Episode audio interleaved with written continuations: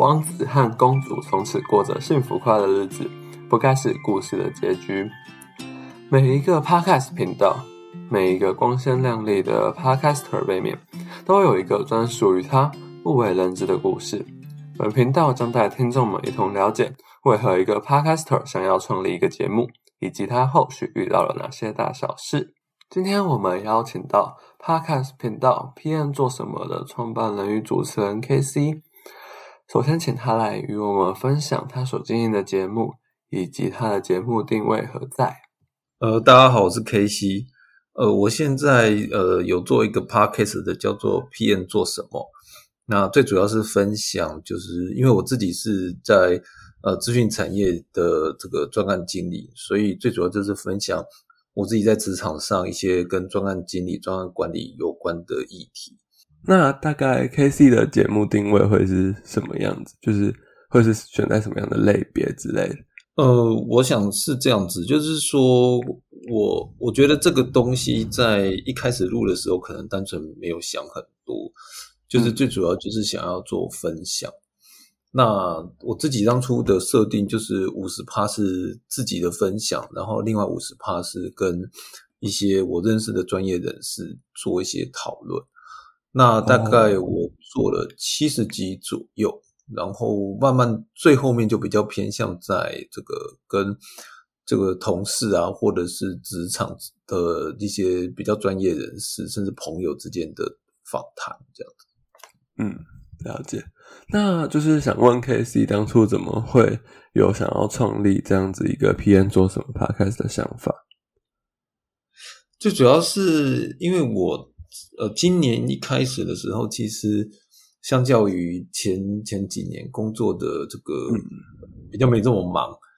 然后我自己也给我自己一些年度的计划嘛，那我就就就是尝试去做这样子的一个呃节目。那最初的话，因为我谈的是专案管理，所以前面几集其实都是在讲专案管理。那时候大概要过年，所以时间也相较之下比较宽裕。那后来做开始做之后，就有一些呃跟朋友的一些讨论，然后就会想要做一些比较深入的节目。嗯，那想问就是 K C 当初创立这样子一个节目，你所追求的有有什么样的目的吗？还是就只是当下的一个一时兴起就去创立了？或者你最想要让这个节目达到最后面的目标会是什么？嗯，我我想就是，其实一开始应该也是跟 Netscape 这边有一些缘分呐，就是那时候好像也是为了学校的一些题目嘛，然后我有跟他录音。那后来我就觉得这种形式其实是可以尝试的，所以就开始录。那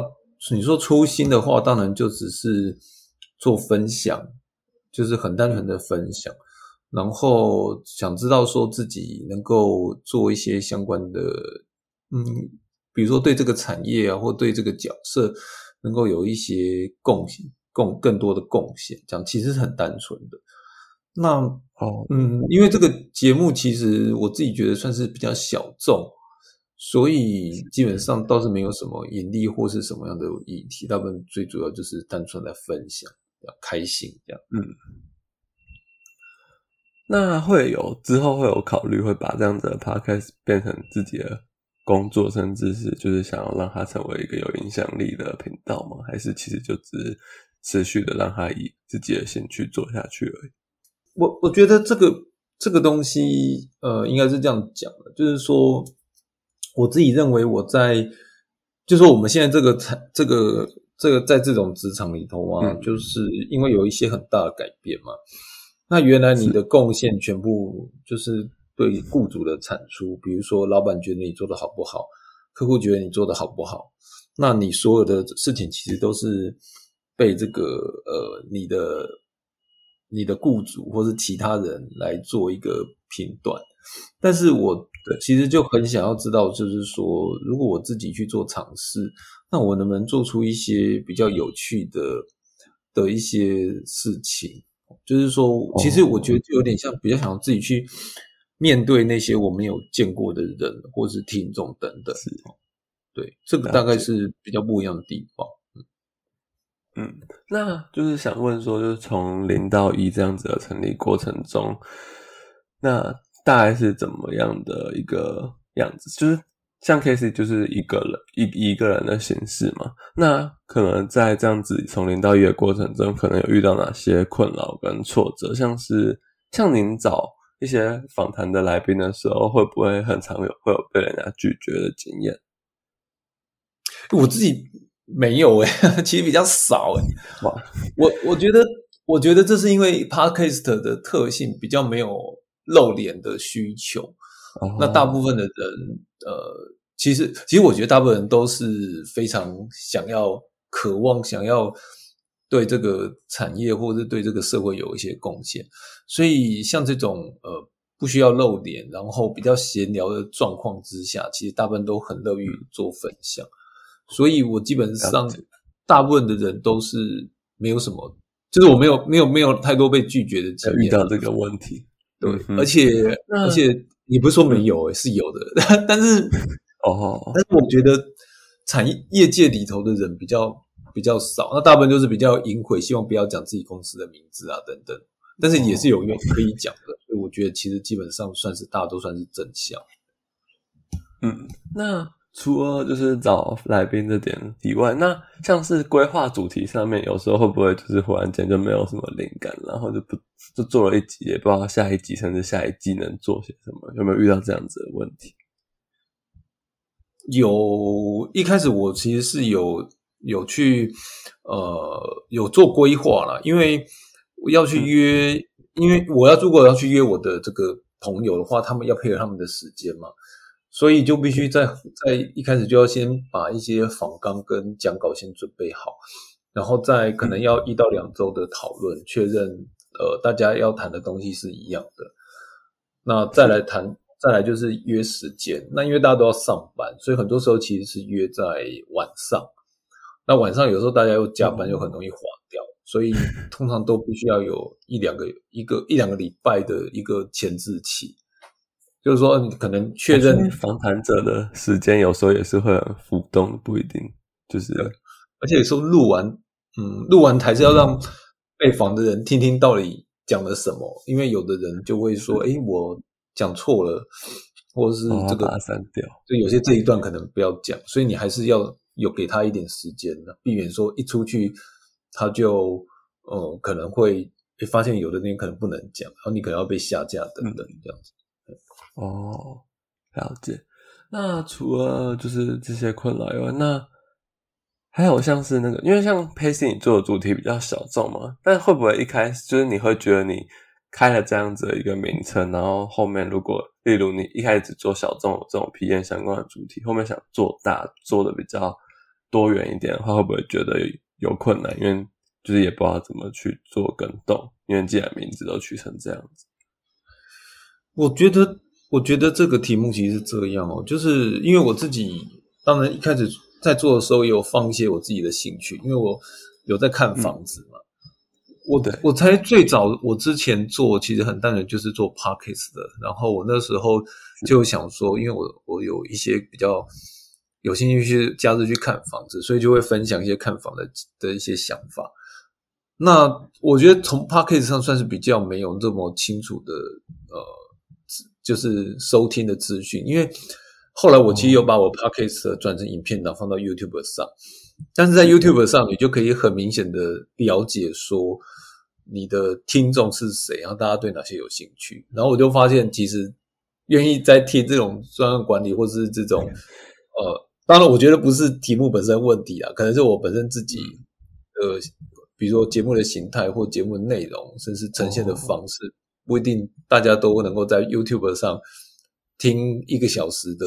两个人的对话，但是呢，听房子的人意愿会比较高很多，不是高一点点。所以我其实后来就有尝试把这一块的节目呢，全部都切出来，去开了另外一个 YouTube 的频道，在做这件事。那我就发现，其实这种比较普罗大众的的。当然，这也不算是很大众，但是至少会比这种专业的内容多。所以，当然，我觉得 Podcast 跟 P 那个 YouTube 其实受众还是不同的。因为 YouTube 是一个比较，你看完之后就是在十分钟或是更短时间没有兴趣，你会立刻切掉的。但是 Podcast 有可能是在车上或走路的时候听，所以我觉得还是有点不太一样。嗯，那就是想问 K C，因为 K C 除了访谈，有时候会单独讲，那你觉得这两种形式，你哪一种讲起来比较有趣？因为还蛮常听到有人说，就是单口的话都是自己对着空气讲话，有时候会讲的很心累；但可双口的话，就是会是像一个互动的过程，就不会那么的疲乏。那 K C 比较喜欢哪一样的访谈，或者是哪一样的主持模式？我觉得两个意义不同。呃，当然，我觉得单单口的话，最主要是主题 topic。有时候你就是没有没有 idea，你就写不出来。然后你写完之后，你可能要再花时间去写稿子，然后写完之后要确认时间够长够长，然后要顺。那但是对谈，我觉得因为你有大纲，那当然后当然，其实我觉得我自己 p a c k a g e 有时候会放飞自我，跟大家聊得很开心，也不一定全部照大纲讲，但是基本上仍然会有个大纲，让大家知道会谈什么样的题目。那最主要是聊天嘛，那大家聊聊得很起劲的时候，其实是时间过得很快，所以节目也会很长。但是基本上我觉得压力是比较小，但是写稿这件事情真的是蛮痛苦的，就是有时候写不出来。那再来就是这些东西，呃，在 p o c k e t 上，因为你也不用看着荧幕，所以说说录录录录有问题，你就停掉重录。但是你在 p o c k e t 上，你一旦讲错话，或者是有一些状况的话，而且呃，你要背稿，所以其实是我觉得又更困难一点。所以基本上 p o c k e t 的话，我觉得我自己排名会觉得，两人对谈，如果大家算是熟，有时候聊天其实是最容易录的，但是他的时间是最长。然后再来就是呃，自己写讲稿，然后自己讲，然后大概讲熟的话，我觉得讲个二十分钟没有问题。但是 podcast 的这种单口是。最难的，因为你要对着荧幕讲话，然后你的表情，然后什么，甚至你可能讲错话要被卡掉的，甚至后置，它花的时间是最长的，真的很多。那 K C 像你在技术上面的话，你是不是就也得去学很多，像怎么去录音剪辑，或者甚至设备挑选都会遇到？就是过去从一开始到现在，会不会遇到这些困难？嗯，你可以再讲比较详细一点的的的的困难，像就是技术性的困难的话，因为有的人会就是可能一开就是用用的录音设备的话，就是会不是一开始不是那么高级，然后人家听众可能会投诉说你的声音都有杂音啊，然后甚至是就是剪辑上就是并没有把就是一些片段剪的那么好的话，会被听众去评论。那 K C 有没有遇过这样的困难？没有，我其实其实我一开始想要录的时候，我大概麦克风我就很早就买了。其实我觉得我买那个麦克风是舒尔的 MV 七，MV MV 七，我觉得还蛮好用的。就是呃，因为我后来有在录录 Podcast，呃，录 YouTube，我觉得那个麦克风的声音是比较低沉一点的。那